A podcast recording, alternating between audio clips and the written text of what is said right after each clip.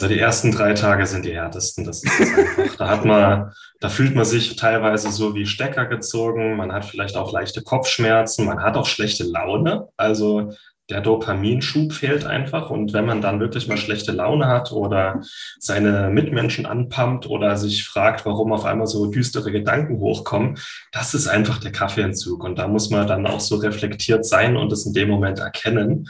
Und äh, es wird nach den drei Tagen besser. Schnell, einfach, gesund. Dein Gesundheitskompass. Wir zeigen dir, wie du schnell und einfach mehr Gesundheit in dein Leben bringst und endlich das Leben führst, das du verdienst. Willkommen zum Schnell einfach gesund Podcast mit Martin Auerswald. Hallo. Hey, moin Moritz. Heute aus Montenegro eingeflogen. Mehr oder weniger, ja. Und mir. Gerade oh. eine Kaffeetasse getrunken, also wir können gerne ein bisschen über Kaffee reden. Ja. Ich bin noch überhaupt nicht aufgeputscht. Überhaupt nicht. Ein bisschen Schokolade dazu ist eine gute Kombi. Ja. ja. Ähm, und soll es heute um Kaffeeanzug gehen? Wieso das Ganze so wichtig ist? Das wird lustig. Zwei Koffeinabhängige reden darüber, wieso das so, so wichtig ist volle Transparenz, Moritz. Also, yeah. es ist nur eine Tasse, aber es ist eine große Tasse. Ich bin wahrscheinlich der größte Kaffee-Junkie in der ganzen schnell einfach gesund Community und deswegen brauche ich auch immer mal so einen Kaffeeentzug und deswegen finde ich auch gut, wenn wir da heute drüber reden. Ja. Wir sind auch nur Menschen. Ja, genau. Also uns beiden geht es, glaube ich, beiden so, dass wir einfach das häufig nutzen, gerade wenn wir Phasen haben, die ein bisschen stressiger sind oder wo wir viel hinbekommen wollen, dass dann einfach auch gerne mal auf eine Tasse Kaffee oder sonst irgendwie Koffein zurückgegriffen wird. Und dann wollte man mal klären, was das mit dem Körper macht ähm, und wieso ein Kaffeeanzug da so gut ist. Und geht auch in Hand mit der Dopamin- oder Detox-Challenge, die gerade am Laufen ist, beziehungsweise die jetzt bald anfängt. Wenn der Podcast rauskommt, ist, aber, ist sie wahrscheinlich schon am Laufen. Und auch da soll es um Kaffeeanzug gehen. Und die Leute freuen sich auch alle schon drauf. Auf jeden Fall, auf jeden Fall. Vielleicht geben wir dann auch mal ein paar Alternativen, ähm, damit man nicht ganz so den Seilen hängt, wenn man das macht. Ja, auf jeden Fall. Vielleicht. Wir können es auch gerne kurz und knackig heute halten, aber es gibt da viele Praxistipps, die wir mal rausgeben können und warum es vor allem sinnvoll ist, um mal so einen Kaffeeentzug zu machen. Es dauert auch nur sieben Tage, also es ist wahrscheinlich der kürzeste Entzug aller der Menschheitsgeschichte, aber sieben Tage sind intensiv. Ja. ja. Vielleicht, vielleicht kannst du ja auf die biochemischen Grundlagen eingehen ähm, was passiert, wenn man über längere Zeit immer wieder Kaffee trinkt. Gerade auch, wenn man vielleicht zu müde ist oder Stress bewältigen will. Gerne. Einmal vielleicht Biochemie selber. Das, äh, der Wirkstoff ist das Koffein. Und das Koffein ist ein, ein äh, Alkaloid, das heißt eigentlich ein Pflanzenabwehrstoff. eigentlich will sich die Kaffeebohne vor Fressfeinden schützen, wie äh, Würmer oder Käfern. Aber bei uns macht es halt auch was ganz Feines. Es verdrängt nämlich das Adenosin von seinem Rezeptor und das Adenosin, wer ein bisschen in Biochemie aufgepasst hat, unsere Energiewährung ist ja das ATP. Und je länger der Tag geht, desto müder werden wir. Das heißt, wir verbrauchen viel Energie und aus dem ATP wird immer mehr erst ADP, dann AMP und irgendwann nur noch einfach Adenosin. Und das Adenosin bindet dann an seinen Rezeptor, den Adenosinrezeptor, und das lässt uns auch müde werden äh, gegen Abend. Und das Koffein verdrängt das Adenosin von seinem Rezeptor. Das heißt, wir bleiben wach oder wir werden wach. Und das ist eigentlich was Schönes, ähm, weil man so früh gut in die Gänge kommt und schön durch den Tag kommt. Das Problem ist nur, wenn man das nicht als Genussmittel nutzt oder als Werkzeug, sondern als, ja, als äh, Doping eigentlich. Ne? Wenn man zum Beispiel damit kompensiert, dass man gestresst ist, wenn man damit kompensiert, dass man nicht gut schläft oder zu wenig schläft oder zu viel Sport macht oder sich ungesund ernährt. Sobald Leute anfangen, damit irgendwas zu kompensieren, wird es ungünstig, weil gerade über einen längeren Zeitraum oder generell, wenn wir regelmäßig Kaffee trinken und vor allem, wenn wir viel und über einen längeren Zeitraum trinken, dann bildet der Körper immer mehr Adenosinrezeptoren, um das quasi zu umgehen, weil der Körper ist ja nicht blöd. Äh, wenn der müde ist, dann will der auch gehört werden. Und das heißt, wir brauchen mit der Zeit immer mehr Koffein, um denselben Effekt zu erzielen. Und das heißt, irgendwann wirkt der Kaffee einfach nicht mehr so. Wir brauchen immer mehr, immer mehr und irgendwann sind wir an dem Punkt, wo das kippt, wo wir gefühlt durch Kaffee eher müde werden statt wach. und dann hängen wir noch mehr in den Seilen und dann ist vielleicht auch mal Kaffee der Grund dafür. Und das ist so, sag mal, bis maximal drei Tassen Kaffee am Tag ist eigentlich auch okay und wird auch in der Wissenschaft als noch gesund und okay äh, angetan. Aber ab vier Tassen wird es eigentlich kritisch und es gibt ja auch äh, Leute, die trinken ein, zwei Liter am Tag. Und auch wenn ich ein starker Konsument bin, mehr als drei Tassen wären es auch bei mir nie. Weil ab vier Tassen merke ich dann schon, oh, oh, oh, und drei Tassen sage ich auch schon zu viel, wenn wir mal ehrlich sind. Aber das ist mal so die Biochemie, der Körper gewöhnt sich einfach dran. Und was bei dieser Kaffeeentwöhnung oder diesem Kaffeeentzug passiert, wir ähm, reduzieren das Koffein ähm, oder cutten es mal für sieben Tage komplett.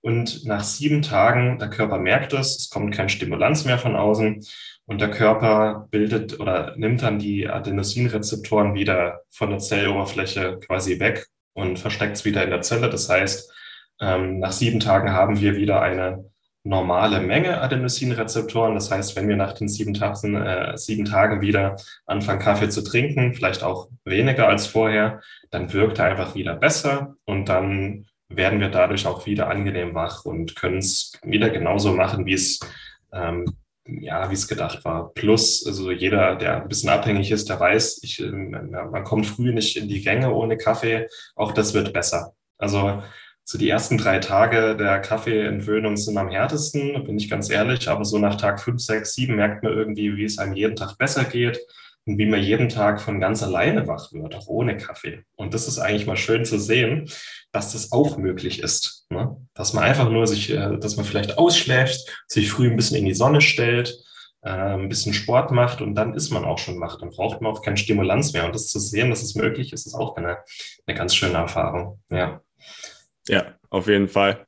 Ist auch das, was man dann im Urlaub wahrscheinlich meistens mal feststellt, wie viel Energie man einfach hat und dann gar keinen Kaffee braucht, wenn man einfach ausschlafen kann und dem natürlich ein Rhythmus folgt, anstelle, dass man einen vorgeschriebenen Zeitplan hat, der vielleicht auch zu einem selbst gar nicht so gut passt oder einfach so viel Stress erzeugt, dass man auch gar nicht genug schlafen kann und dementsprechend das irgendwie ausgleichen muss.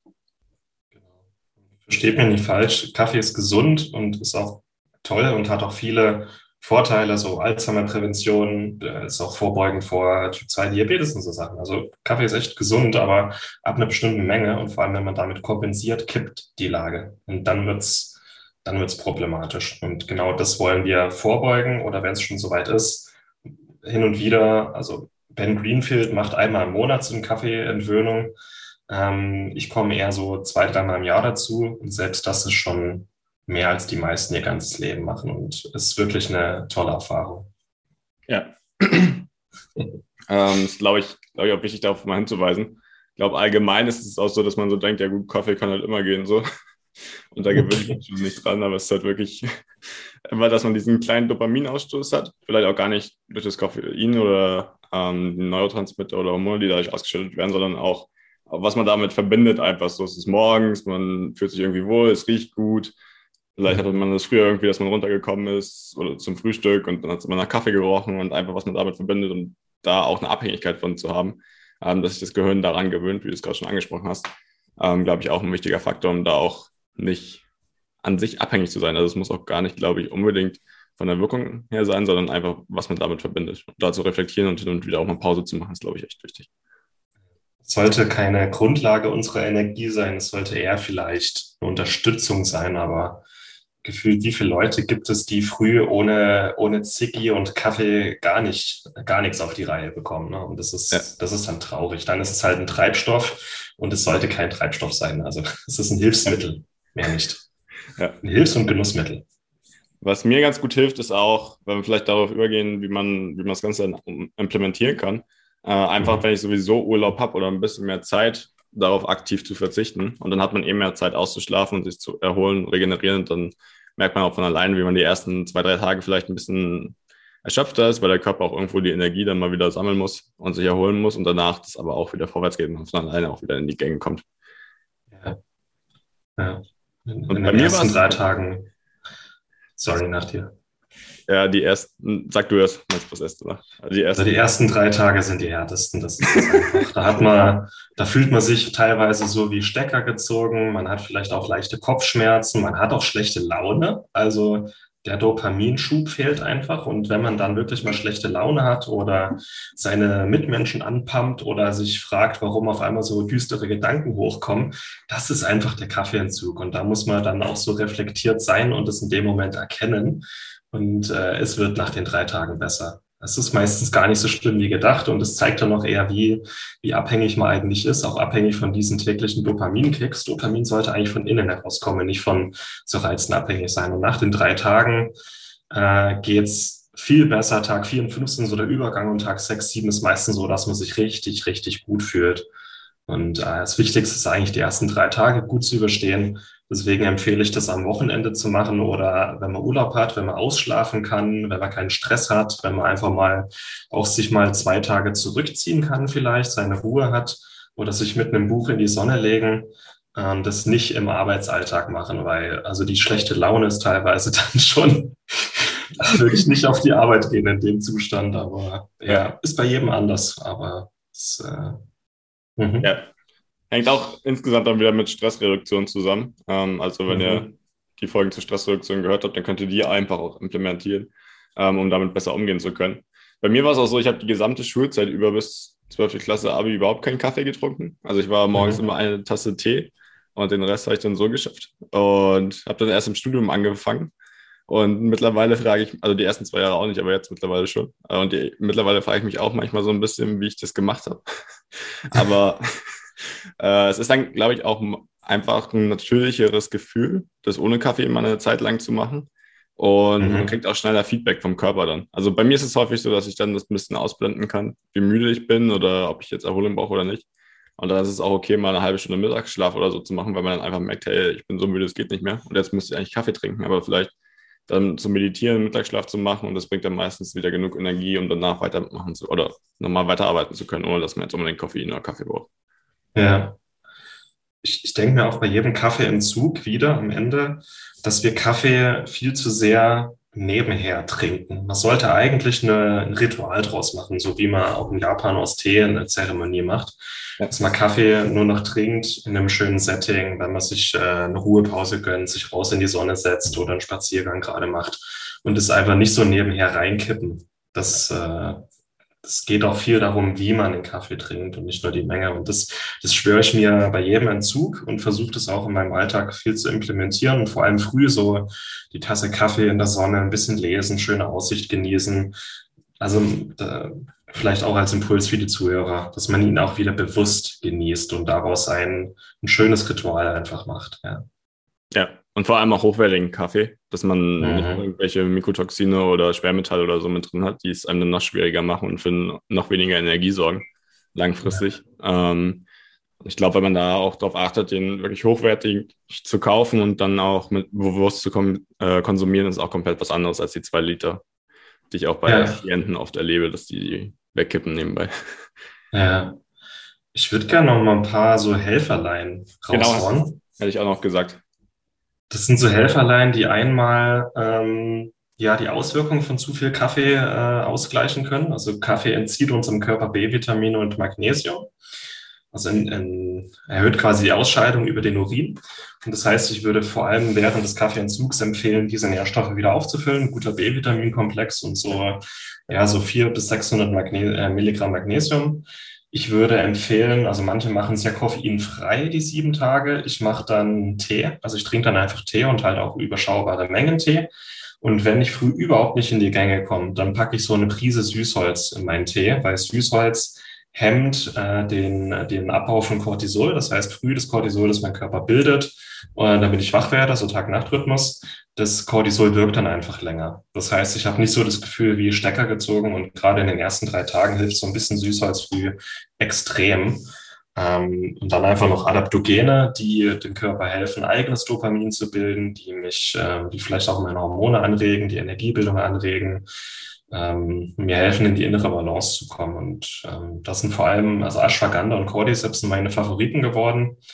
Mittlerweile auch die Kombination aus Ashwagandha und Rosenwurz, so ein äh, Produkt von, von Naturtreu des Whirlpool.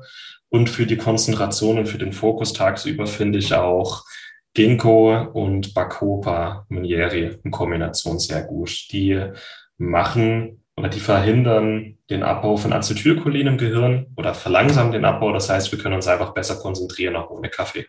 Und das empfehle ich auch hochdosiert während der sieben Tage sehr. Also es ist einfach sehr viel einfacher und angenehmer dann. Ja. ja.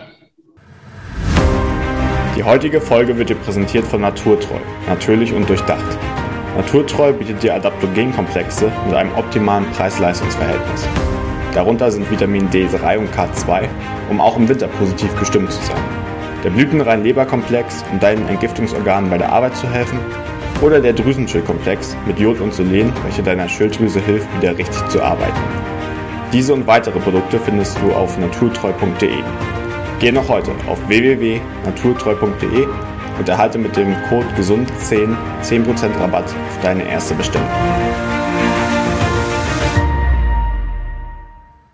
Ashwagandha und Rosenwurz nämlich auch gerade, das gibt auch einfach so ein schönes, beruhigtes Gefühl. Gerade wenn man bei Kaffee vielleicht manchmal ein bisschen hippelig wird oder so. Ähm, es ist im Vergleich dazu deutlich besser, man ist fokussiert, aber man auch innerlich so eine, so eine Ruhe, die man ganz gut nutzen kann den Tag über. Ja. Ansonsten ähm, auf jeden Fall würde ich sagen, morgens raus und die Sonne genießen. Wenn man jetzt so ein paar Alternativen sucht, äh, sich erden, also mit der Natur verbinden, Kontakt zum Erdboden zu haben, möglichst barfuß oder mit den Händen und die Sonne äh, ja, zu genießen, einfach um den Tag-Nacht-Rhythmus wieder ordentlich eingestellt zu bekommen oder chronobiologisch. Mhm. Und dann auch äh, den Blaulichtanteil vom Sonnenlicht zu nutzen, um einfach wach zu werden und das auch zu bleiben den Tag über. Also dann ist der Körper auch eigentlich auch wieder natürlich eingestellt und macht das, was er eigentlich tun soll, auch ohne Kaffee. Genau. Eine kalte Dusche oder ein Eisbad kann auch noch ganz gut sein. Ich weiß, Tim Böttner, von, ein Freund von uns, hat sich jetzt eine Eistonne geholt und irgendwie den gesamten Winter, Frühling über war jeden Tag Eisbaden morgens. Sowas ah, in die ja. Richtung ist auch ganz gut. Wir sind mehr so die Kaltduscher, aber ähm, das ist auf jeden Fall auch eine gute Möglichkeit. Fällt dir noch was ein? Vielleicht noch Sport, Bewegung, ja. einfach früh einfach den Körper, ähm, wer früh überhaupt nicht in die Gänge kommt. Es kann auch gut sein, dass man direkt nach dem Aufwachen so ein bisschen Protein, ein bisschen Kohlenhydrate, einfach, dass der Körper so neuer Tag, let's go. Also nicht äh, unbedingt Intervallfasten, sondern gleich früh eine Kleinigkeit essen nach dem Aufstehen. Das kann helfen. Gerade zum Sommer jetzt bisschen, bisschen Obst, kleine Eiweißshake, das kann schon reichen. Und vielleicht noch ein Kommentar, weil ich bin so, ähm, ich trinke halt jetzt dann Tee während der sieben Tage und Tee ist halt anders. Äh, Tee enthält nochmal ganz andere Antioxidantien und Theanin und vor allem wird das, Dopa, wird das äh, Koffein nicht so schnell aufgenommen und hat nicht diesen Dopaminschub. Also es, es enthält, äh, das Tein ist schon identisch mit dem Koffein im Kaffee, aber es wirkt anders und es macht auch nicht so schnell abhängig und es ist schon, es ist angenehm. Klar wäre das, das Perfekte wäre natürlich, ich trinke nichts, nur Wasser. Ne? kein Koffein, aber ich habe gemerkt, wenn ich dann während des sieben Tage Tee trinke, dass es fast auf Selbien ausläuft, aber einfach ähm, ja trotzdem nicht ganz so der krasse Übergang ist von ich trinke 50 Tassen Kaffee am Tag dann auf nichts. Und nach den sieben Tagen kann man dann trotzdem auch den Tee immer weiter reduzieren. Und vielleicht ist man dann auch nach den sieben Tagen an dem Punkt, wo man auch kein Tee mehr trinkt. Aber es ist einfach nicht so der überkrasse Kaltentzug. Ja. ja glaube ich auch, dass es sinnvoll ist, es so Schritt für Schritt zu machen und ähm, geht wahrscheinlich auch um die Gewohnheit, irgendwas mit Geschmack zu haben und in Ruhe, wie du es vorhin beschrieben hast, und dann mehr eine Zeremonie daraus zu machen. Und wenn man ja. das äh, Tee macht oder koffeinfreiem Kaffee, ist es auch eine gute Möglichkeit, das langsam schrittweise einzuführen. Ja. Gut. Aber das wäre es eigentlich. Ja. ja. Dann würde ich sagen, das, das war so Kurzfassung zum Kaffeeanzug. Ja, wer es nochmal nachlesen will, da haben wir auch einen Artikel im Magazin, schnell einfach gesund.de slash Kaffee-Detox. Ja, ansonsten, wer Lust hat, die Dopamin-Detox-Challenge ist zwar live sieben Tage, aber wer will, kann sich immer noch eintragen und dann im Nachhinein sich alle Inhalte mal angucken und die dann auch einfach mal machen, wann er oder sie möchte. Also ich werde die auch regelmäßig machen und nicht nur, wenn wir sie gerade bei SEG veranstalten, aber macht es gerne und viel Spaß dabei. Genau. Von mir auch. Haut rein. Vielen Dank, dass du dabei warst. Hole dir unter www.schnelleinfachgesund.de slash newsletter noch mehr Gesundheitstipps zu dir nach Hause. Dir hat die Folge gefallen? Dann lass uns gerne eine 5-Sterne-Bewertung da damit mehr Hörer auf uns aufmerksam werden und von dem Wissen profitieren.